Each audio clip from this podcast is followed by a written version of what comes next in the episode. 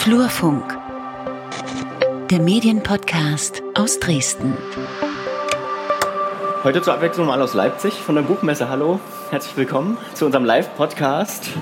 Äh, und wie du gerade schon angekündigt hast, sollten wir uns vorstellen, äh, gegenseitig. Das ist Peter Stavovi, der ist äh, Verleger und bringt eines dieser tollen Hefte heraus, das auch am Stand C214 in dieser Halle in dieser Halle käuflich zu erwerben ist. Beschäftigt und sich mit Medien äh, und Politik in Mitteldeutschland, kann man sagen. Genau, im Blog Flurfunk. Und das ist Lukas Görlach äh, vom Einfach Ton, dem Podcast-Label aus Dresden. Und wir produzieren jetzt schon in die 18. Folge unseres Podcasts Flurfunk, wo wir eben über Medien und Politik sprechen. Äh, wir hatten eben schon gefragt, ob es schon losgegangen ist. Der Wahlkampf hat sich äh, grundlegend verändert, wenn man das so 10, 20 Jahre zurück ähm, betrachtet. Und zwar nicht nur mit steigendem Populismus, was aktuell ein Thema ist, sondern vor allen Dingen auch äh, rein technisch mit Social Media. Das wird jeder beobachtet haben. Früher gab es Plakate, Infotische, die Tour von Abgeordneten und heute? Heute Social Media Kampagnen groß angelegt. Ähm riesige Werbekampagnen, geschaltete Werbung vor allem und virale Werbung. Das ist auch ganz neu. Und als Politiker muss man ja heute eine, eine Facebook-Seite haben, ne? Das gehört schon irgendwie dazu. Obwohl, ist das noch aktuell, Facebook? Was? Facebook ist noch aktuell? Ja, ist nach wie vor noch, noch aktuell, wobei es auch wechselt Richtung Instagram. Ja, und inhaltlich hat sich mit Social Media auch einiges verändert. Da wollen wir heute drüber sprechen, nämlich äh, die Begriffe sind relativ bekannt inzwischen mit Fake News. Ne? Und da wollen wir einfach mal drauf eingehen. Was gibt es noch für Begriffe, die man unbedingt kennen muss? Trolling haben wir uns, Trolling, Trolling, wie sagt man richtig, haben Trolling, wir uns aufge, ja, aufgeschrieben. Whataboutism, Derailing. Fake-Profile und False-Flag-Aktionen. Wer kann damit gar nichts anfangen? Wir gucken mal ins Publikum. Dann erklären wir doch mal das ja. ein oder andere. Was sind Fake News, Peter? Na, Fake News ist ganz wichtig in der kommunikationswissenschaftlichen Betrachtung, dass man es unterscheidet zu Fehlern. Medien machen Fehler, Medien sind sehr, sehr fehleranfällig und Fake News sind bewusst gestreute Falschinformationen, die äh, darauf abzielen, äh, Verunsicherung herzustellen. Und das große, große Problem mit Fake News, die gerade auch, also so ein, so ein Trendbegriff ist, dass schwer messbar ist, welchen Effekt sie haben. Ich habe neulich erst eine Veranstaltung erlebt, da sagte jemand, die Diskussion über Fake News ist viel größer als die Wirkung von Fake News selbst. Und das andere große Problem ist, ähm, bei Fake News, dass die zentrale Information, die ursprüngliche Fake News meistens bleibt, auch wenn die Fake News widerlegt wird. Also wenn man sich damit beschäftigt, Fake News aufzuarbeiten, ähm, dann bleibt bei ganz, ganz vielen Menschen trotzdem die ursprüngliche Nachricht hängen. Das ist das zentrale Thema Fake News. Menschen, die sicherlich auch Fake News verbreiten, sind Trolle. Daher kommt der Begriff Trolling. Ähm, das ist quasi das Zuspammen, kann man schon fast sagen, von Kommentarspalten beispielsweise, die nicht unbedingt was mit dem Inhalt des Posts zu tun haben, die beleidigend sind, grob verletzend sind in vielen Fällen und eigentlich zur Debatte überhaupt nichts dazu tun, einfach nur um das Gegenüber zu diskreditieren. Ja, und die Diskussion halt zu stören, ne? die sachliche Diskussion, den Argumenteaustausch. Whataboutism das musst du erklären. ja, am besten, ich glaube, am besten äh, kann man sich das an einem Beispiel vorstellen. Wenn du mir jetzt zum Beispiel sagst, der Social Media Wahlkampf hat noch nicht begonnen und ich sage darunter, ähm, aber was ist denn mit Amerika? Wobei das Beispiel, glaube ich, noch besser ist, wenn man sagt, die bösen Rechten, die machen das und das und dann jemand ankommt und sagt, aber die Linken machen das doch auch. Das ist Whataboutism, also eine Diskussion, auf die äh, auf die Allgemeinheit hochziehen, anstatt zu sagen, können wir jetzt mal ganz kurz bei dem ersten Thema bleiben. Ne? Also dieses Relativieren.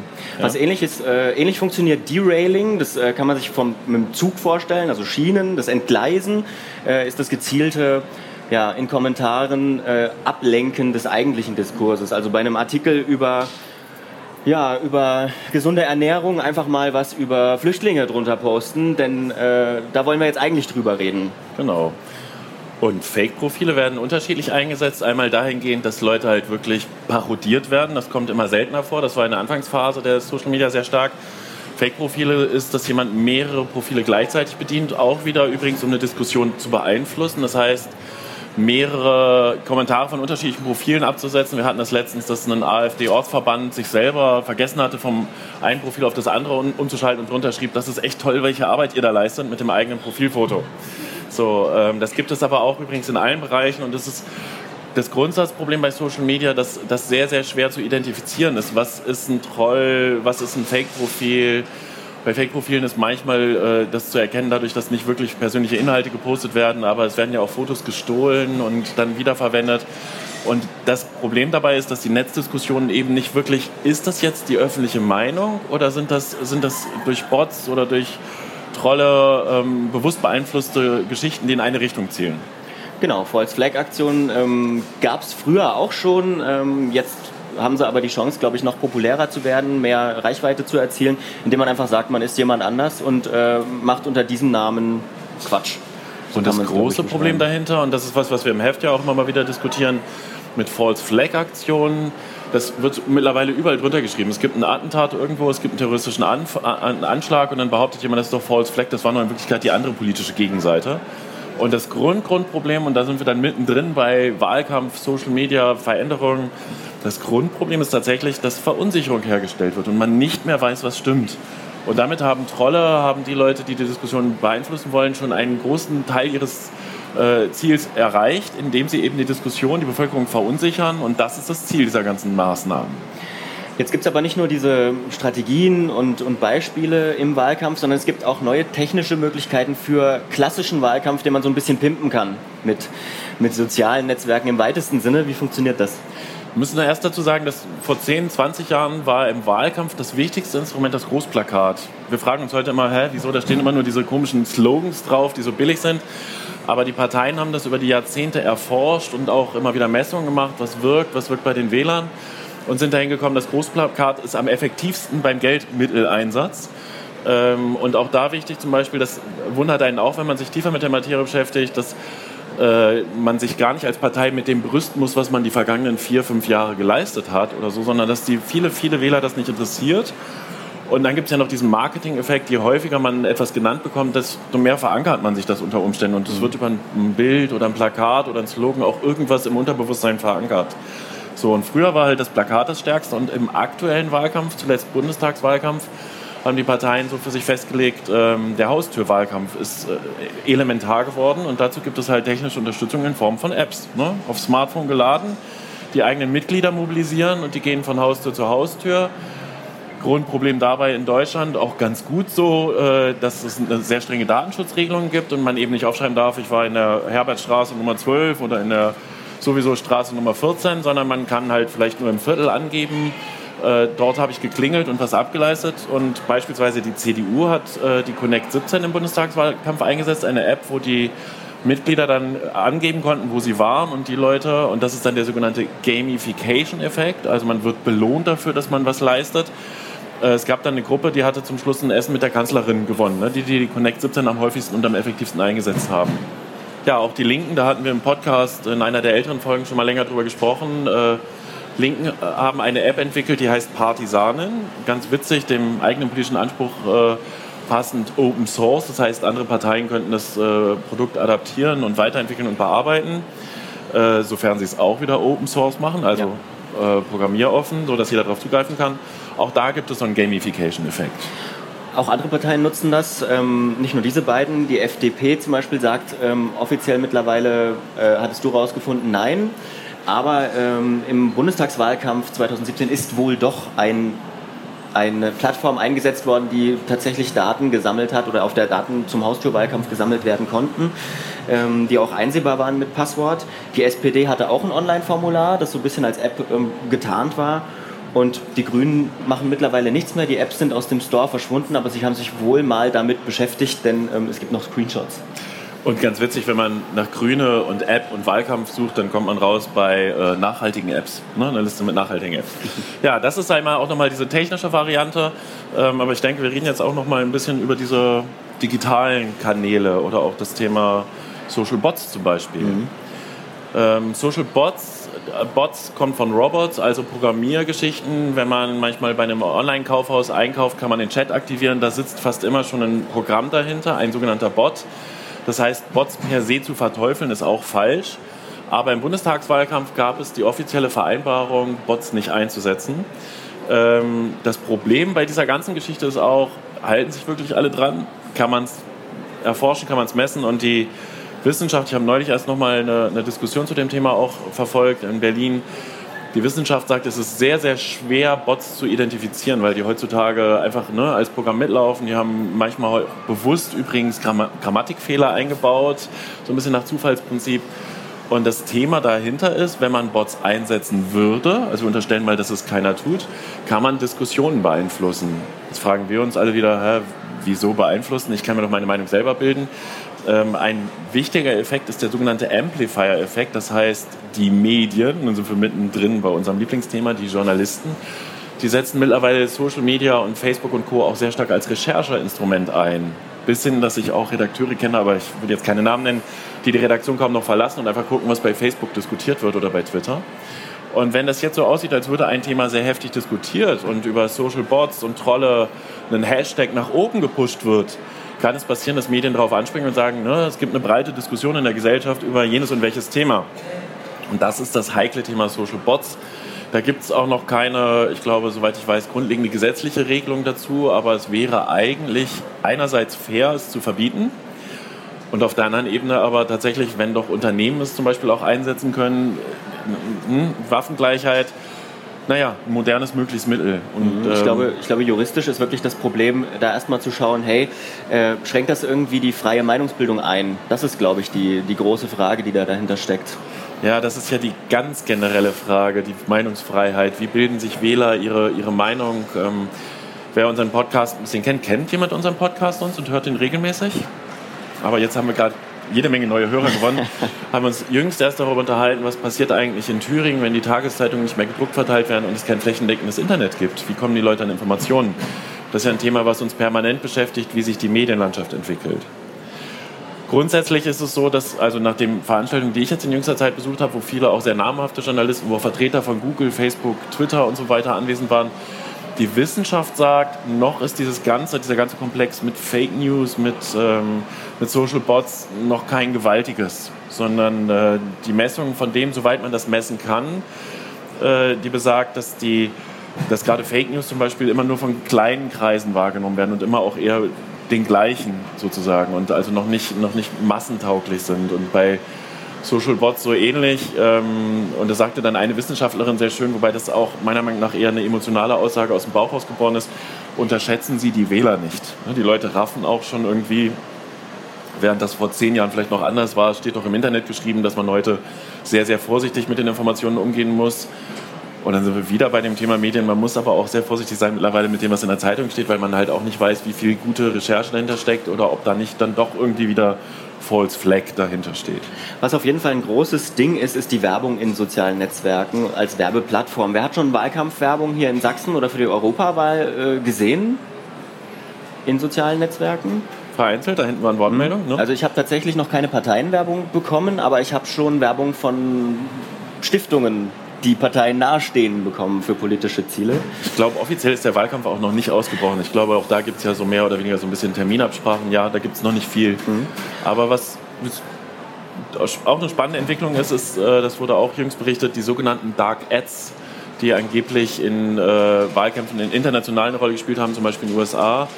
Also politische Anzeigen, die politisch die Meinung machen sollen, die aber nicht eindeutig mhm. identifizierbar oder zuordnenbar sind zu einer Partei. Und da gibt es äh, eine Vereinbarung mit der EU-Kommission jetzt. Da haben wir dann in der nächsten Podcast-Folge auch nochmal ein Interview mit jemandem von der EU-Kommission, ähm, dass tatsächlich Facebook transparent macht, wer politische Bildung schaltet. Und das ist tatsächlich eine neue Entwicklung. Twitter und Google haben sich dem meines Wissens nach auch angeschlossen, dass äh, eben nicht irgendjemand eine Anzeige schalten kann und nicht transparent wird, woher diese Werbung kommt. Und da auch wieder dieses Suggestive, dieses Unterschwellige ähm, Manchmal wird nur polarisiert und es ist gar nicht identifizierbar, das ist unbedingt ein zwingend politisches Thema, ähm, sondern die, die einzelnen Unternehmen haben sogenannte Archive eingerichtet, wo man dann auch recherchieren kann, wer eine sogenannte politische Anzeige schaltet. Und diejenigen, die politische Anzeigen schalten, das ist ganz spannend, ähm, müssen sich auch identifizieren. Und auch da die neue Regel tatsächlich äh, für den jetzt Europawahlkampf, wie auch danach folgen die Landtagswahlkämpfe in Deutschland, man kann politische Werbung nur mit Wohnsitz im entsprechenden Land schalten, weil da ja der große, große Frage war, ob der amerikanische Wahlkampf aus dem Ausland gesteuert wurde. Ganz, ganz spannend an der Stelle auch, wenn man das in Twitter zum Beispiel machen will, das hat die Twitter-Vertreterin erzählt, wenn man eine politische Anzeige schalten will, muss man sich identifizieren und bekommt Post, Deutsche Post, ne, einen Brief und muss unterschreiben. Und äh, die andere Ebene ist tatsächlich, dass äh, eben diese Archive da sind, dass man durchsuchen kann, welche Partei hat wie viel Geld für Ads und welcher Art dann ausgegeben. Das ist neu. Ja. Neu ist auch die Verlagerung äh, von den offenen sozialen Netzwerken, ich sag mal den, den, den, öffentlichen Streams auf Twitter und Facebook hin in geschlossene Gruppen bei WhatsApp, bei Telegram, bei äh, geschlossenen Facebook-Gruppen, also so ein bisschen ähm, auf der einen Seite natürlich persönlicher Kommunikation und Kommunikation in einer gewissen Blase. Und das Ganze nennt man so ein bisschen Dark Social. Das hat sich so das ist das neue Buzzword, Dark Social, ähm, die unkontrollierbare, öffentlich nicht einsehbare Kommunikation in den sozialen Netzwerken. Man wird darauf stoßen, noch häufiger in Zukunft, glaube ich. Und ähm, das ist ganz schwierig, weil die kann man im Zweifel gar nicht kontrollieren. Man sagt in Brasilien, der Wahlkampf, wo ja auch der Rechtspopulist am Ende gewonnen hat, ist massivst mit WhatsApp-Kampagnen aus den USA gesteuert worden und zwar auch mit Negative Campaigning, also wirklich mit schlechten Informationen über einen der Bewerber. Ähm, da ist wieder auch diese Regel mit, dem, mit der nationalen Grenze, die man jetzt einführt. Äh, tatsächlich muss man aber dazu auch nochmal sagen, in Brasilien spielt WhatsApp eine wesentlich, wesentlich, wesentlich größere Rolle als, als, äh, in, äh, als Facebook im Vergleich. Und in Deutschland ist WhatsApp schon auch Volldurchdringung des Marktes, sagt man, also sehr, sehr präsent. Äh, die haben aber auch die, auch die Regel der Weiterleitung jetzt so ein bisschen eingeschränkt. Aber das ist ein Thema, das ist noch völlig offen, wie sich die, die Wahlkampfmaschine dorthin entwickelt. Ähm, erste Parteien, habe ich schon gesehen, haben WhatsApp-Newsletter. Also äh, das wird spannend, auf jeden Fall also man, um so ein kurzes Zwischenfazit zu ziehen, könnte man sagen, es ist ganz, ganz, ganz, ganz viel offen und man weiß noch nicht so richtig, wie man mit bestimmten Neuerungen umgehen soll.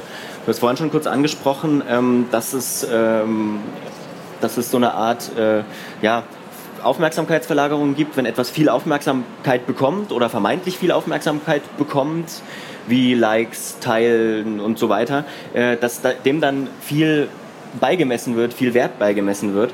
Und da gibt es ein schönes, äh, einen schönen Artikel von netzpolitik.org, äh, in dem so ein Account, der vermeintlich hohe Followerzahlen hatte bei Twitter, der, ähm, wenn man genauer hinguckt, dem AfD-Netzwerk sehr nahe steht. Ballerina hieß der, oder heißt der, gibt es noch.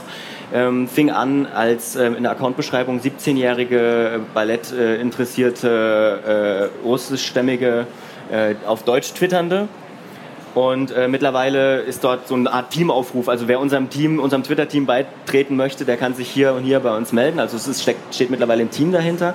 Hat, glaube ich, auch was mit dieser Netzpolitik-Recherche äh, zu tun gehabt.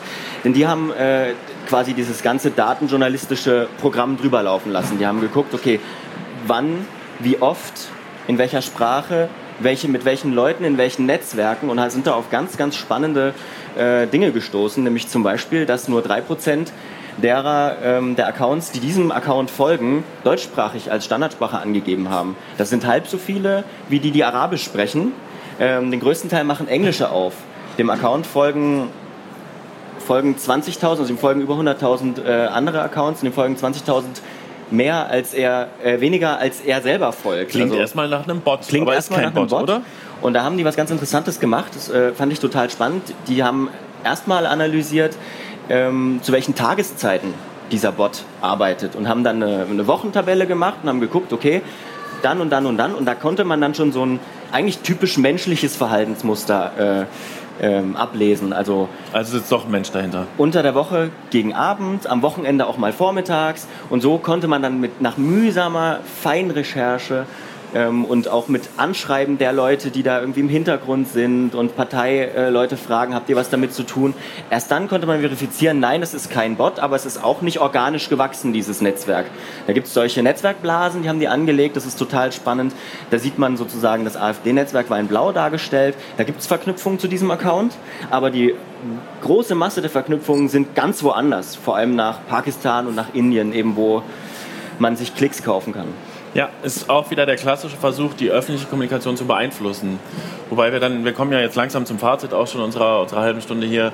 Ähm, was bedeutet das jetzt oder was folgt daraus? Es ist tatsächlich noch extrem offen. Es gibt noch nicht irgendwie einen Tenor, ähm, wenn wir sagen, die Parteien verpflichten sich keine Social Bots einzusetzen, sind sie eigentlich aus marketingtechnischer Sicht schlecht beraten. Andererseits ist es ja so eine Anstandskiste wir wissen es tatsächlich nicht und werden keine Antworten darauf haben. Was nochmal so ganz spannend ist, ist ja die generelle gesellschaftlich veränderte Kommunikation, was wirklich so unser Hauptthema ist, auch in den Magazinen, die wir machen und im Blog.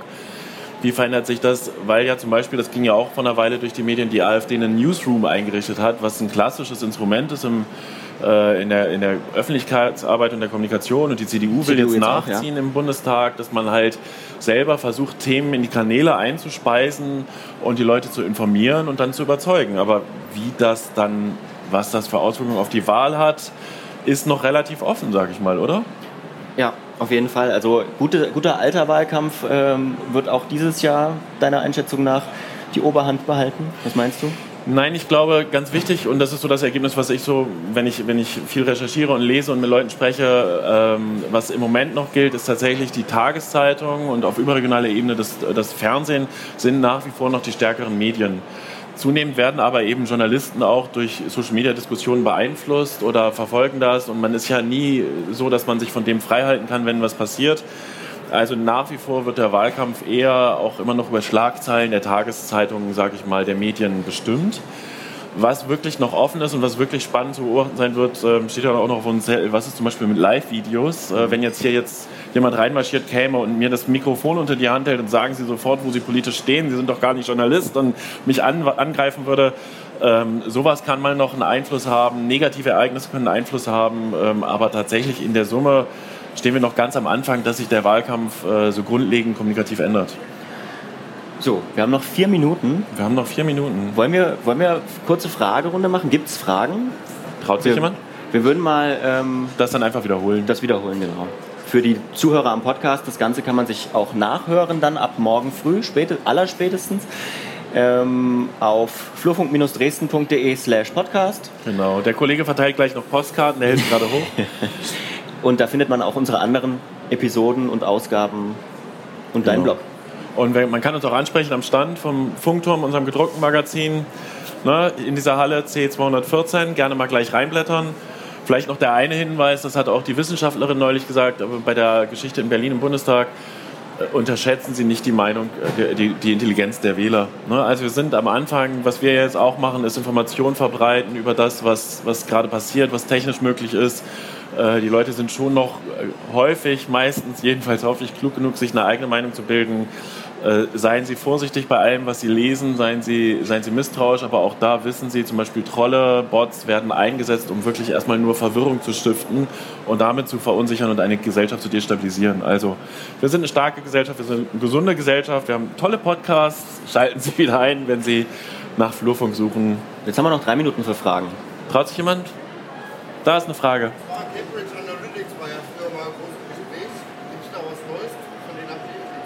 Cambridge Analytics war groß im Gespräch, ist die Frage und ob es da was Neues gibt. Äh, ich habe jetzt keine neuesten Informationen, aber es ist tatsächlich, äh, wurde gesagt in Berlin, dass es so eins der einschneidenden Erlebnisse quasi oder der Ereignisse, weswegen Politik gesagt hat, sie muss sich mit sozialen Netzwerken auseinandersetzen, was Facebook sehr unter Druck gesetzt hat.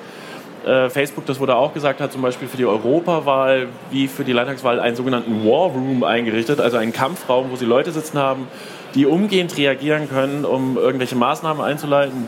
Da vielleicht zum Beispiel noch die Information bei dem Anschlag in Christchurch zum Beispiel wurde auch von Facebook kurze Zeit später bekannt gegeben, wie viele Leute das Live-Video wirklich gesehen haben. Und auch Google hat bekannt gegeben, wie viele Millionen automatisierte Uploads sie unterbunden haben, damit diese Bilder sich nicht weiter verbreiten. Das sind schon erste Ergebnisse. Äh, Facebook hat, glaube ich, auch massiv in Personal investiert, wurde gesagt. Ähm, was sonst noch was ein, was ein anderes Problem auf der Ebene ist, das ist auch ganz spannend, dass die Wissenschaft es jetzt schwerer hat, an Daten zu kommen, weil diese ganzen Schnittstellen verengt worden sind. Und das wird wahrscheinlich jetzt auch nochmal eine Debatte geben, ähm, ob der Gesetzgeber Facebook zwingt, Datenschnittstellen oder also die sozialen Netzwerke zwingt, Datenschnittstellen einzureichen, äh, einzurichten. Noch eine weitere? Ne, jetzt gucken alle ganz ernst. Ich glaube, wir müssen jetzt. Da, wo? Bitteschön.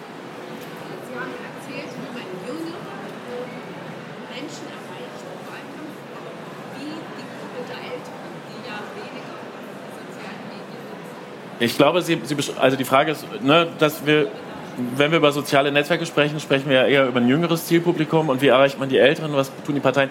Sie beschreiben das Dilemma, was die Parteien haben. Ne, also 2017 sind wir auch, habe ich auch vom Wissenschaftler mitbekommen, der sagt, er ist jetzt angefragt worden von einer Agentur, dass eine Partei wissen will, wie viel Geld des Etats soll sie jetzt in Social Media und die neuen Medien investieren und wie viel in die alten. Das ist ja dieses Thema, was wir vorhin hatten, Haustürwahlkampf, das zielt auch schon auf die Älteren ab. Ne? Klingeln, einen Flyer hinterlassen, die haben dann auch eine Sprachregelung zum Beispiel, wenn die Leute sagen, will ich nicht haben, ja, bitteschön, darf ich Ihnen trotzdem den Flyer da lassen, gucken Sie doch mal rein. Wenigstens mal da gewesen sein, also ansprechbar als Politik. Ähm, konkret für die Älteren wird man sonst, denke ich, eher auf die klassischen Wege setzen, also wirklich Wahlkampfstand, wobei das im ländlichen Raum, wir kommen aus Sachsen, heikel ist, sag ich mal. Da steht immer nur die AfD auf dem Marktplatz und wenn eine andere Partei kommt, muss sie schon mit Anfeindungen rechnen oder hat auch das Personal nicht häufig, den Rückhalt nicht.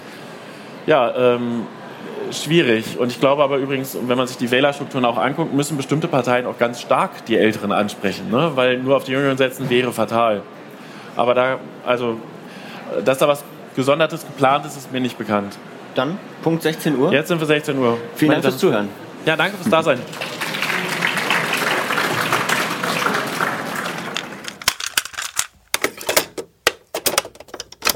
Eine Einfachtonproduktion 2019.